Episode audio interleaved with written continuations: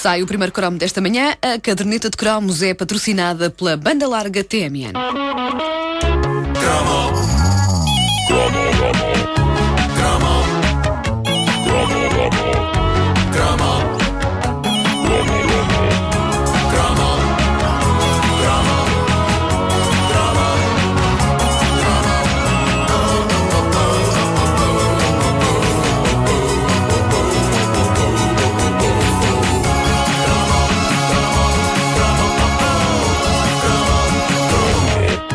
todo o respeito pelos professores de trabalhos manuais e trabalhos oficinais, sempre achei que essa disciplina era uma perda de tempo e que, tal como a lendária disciplina de religião e moral, devia ser uma opção. Aliás, eu acho que deviam estar ligadas uma à outra, essas duas disciplinas. Afinal de contas, Jesus era carpinteiro e não há, não há melhor professor de trabalhos oficinais do que ele! E reparem como disse ele, porque a letra maiúscula. Bom, eh, este meu sentimento é aumentado pelo facto de ter uma recordação bastante traumatizante da disciplina eh, de trabalhos eh, manuais. eh, e também eu, pá. Aliás, no que toca a trabalhos manuais e oficinais, tenho várias eh, recordações traumatizantes, mas há uma em particular que me deixou marcas. A tarde de 1983, em que eu tive de interromper o visionamento do primeiro, o primeiro programa de Countdown com Adam Curry na Europa TV para ir para a escola ter uma aula de trabalhos manuais onde ia construir uma porcaria de uma mesa.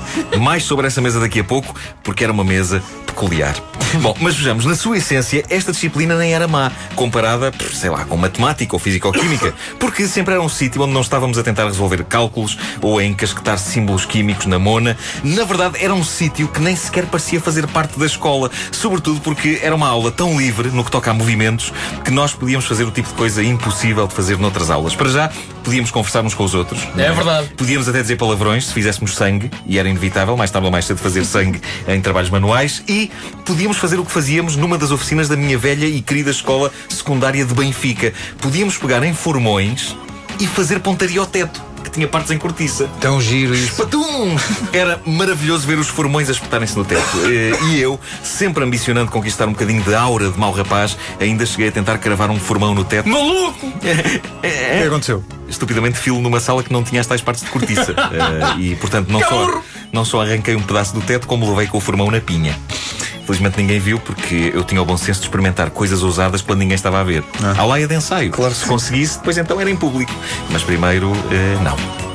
Na verdade, a disciplina de trabalhos manuais, a dada altura das nossas vidas, sofria uma mutação no nome e passava a chamar-se trabalhos oficinais. Ah, Lembro-me que essa mudança de designação tinha um certo impacto aliciante, porque dava a ideia de que estávamos mais homenzinhos, já que, evidentemente, homem que é homem não faz trabalhos manuais, faz trabalhos oficinais, numa oficina, com um calendário de mulheres nuas na parede. E com um Eh, avental de plástico. Vocês não tinham um avental de plástico? Não? Ah, Isto era coisas lá da tua Avental de plástico. Para Coisas lá da tua escola. era obrigatório, fazia parte. Mas para mecanotecnia. Não, não, não. para, não. para mexer no barro e nessas coisas. Bom, mas havia. Avental? havia Sim. eu nunca usei avental. é nunca coisa usei avental. Ah, havia, havia uma ressonância macha. Na transição entre trabalhos manuais e trabalhos oficinais. Os trabalhos manuais eram uma coisa dos tempos da primária e do ciclo e implicava que fizéssemos coisas simples como cinzeiros em barro. Eu penso que. Epá, não há ninguém neste país que não tenha feito um cinzeiro em barro.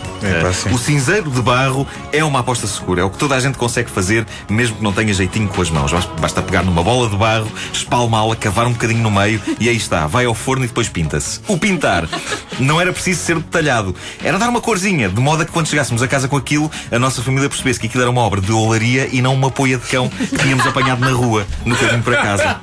Daí a cor. Outra coisa embaraçosa eram as aulas de textos. É, Epá, os, os rapazes sentiam-se sempre algo constrangidos por estarem a fazer macramê, tricô e coisas do género. Mas a minha mãe foi decisiva nessa altura. Foi, ajuda-te. A malta levava para casa. Claro. Eu, não, eu não sabia dar dois pontos Mas- naquilo. mas havia partes quando vinha de casa, aquilo vinha impecável. pá. Extraordinário. Fiz Eh, belos tapetes. E eu lembro-me que as professoras insistiam muito para rematar os pontos na parte de trás da obra, para que ela ficasse tão bonita de um lado como do outro. Mas a parte de trás das minhas tapeçarias parecia um palco de guerra.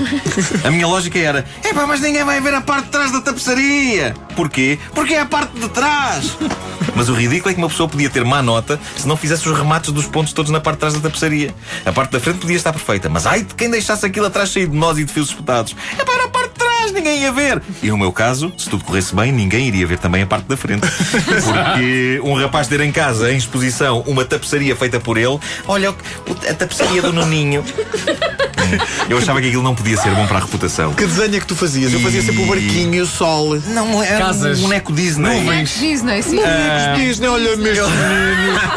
Bonecos Disney. Não era demais, não. Nesta fase já espera, não. espera. Nesta Vocês, fase já não. vocês fazem-me lembrar aqueles, aqueles, aquel- aqueles colegas que nas aulas de, de mecanotecnia um tipo dizia: Vou fazer um cinzeiro. E eles diziam: Ah, eu vou fazer um cãozinho, uma coisa muito elaborada. Cãezinhos em mecanotecnia. Nem em barro. Bonecos Disney em têxteis.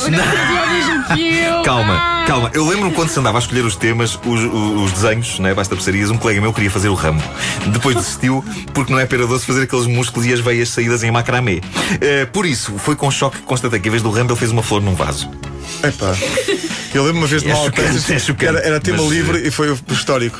O que é que queres fazer? E eu pensei: Olha, agora é que é. Agora é que me vou safar. Quer fazer um lápis? Uma- o que é que o Mário Rui que está fora do estúdio disse? Ele fez uma águia vermelha. Que menino. Tiveste Mário nega, Rui, o nosso aposto. colega Mário Rui fe- fez uma águia vermelha. Teve nega, de certeza. Caramba. Bom, ah, se eu já era mau a trabalhos manuais, em trabalhos oficinais, revelei-me uma tragédia. Pobres famílias, as dos maus alunos a trabalhos oficinais. Veja-se o caso da minha. No fim do ano letivo, lá ia eu com a minha mesa acabadinha de fazer para casa, nutrindo uma certa esperança de que gostassem da mesa e que até a pusessem na sala. Mas a reação dos familiares de um mau aluno a trabalhos oficinais era sempre a mesma. Era, ah, a tua mesa está, está muito... Está, está incrível, tu a fazeres uma mesa e até está. Dá ali um bocadinho torta, mas, mas olha que. Sei lá, onde ficava bem? Na cave. Já na arrecadação para, para, para pôr alguma coisa em, em cima e, e- e pronto. A mesa que eu fiz em 1984 tinha uma particularidade que eu tinha alguma esperança que o meu professor pensasse que era deliberada. Não tinha uma perna. Não, pernas flexíveis. Abanavam para um lado e para o outro. E quando o professor estava a avaliar a mesa, eu lembro-me de ter tentado vender essa característica abanante da mesa como sendo uma vantagem. Repara, repara, repara, professor. é? Eu disse-lhe. Disse-lhe pernas flexíveis com o mesmo tom com que se fala de uma característica espetacular de um carro. Repare nisto, Store. Pernas flexíveis. Ele não foi na conversa, curiosamente. Dois. Olha, e eletrotecnia? É, pá, eu adorava. ele- Eu era boa aluna em eletrotecnia. Eu era muito Era, bom. sério. Aquilo, aquilo explodia, explodia sempre. Eu era um bocado Maria Rapaz, eu acho que sim, porque eu gostava dessas coisas, de fazer ligações, extensões. não sei. Eu devo dizer-vos que Passei de favor. um dos meus professores de eletrotecnia Deixa lá a casa. era ilusionista. Um dos meus pro- professores de eletrotecnia. E, portanto, parte das aulas eram ocupadas com truques de cartas. Tinha tudo a ver. Meu Deus.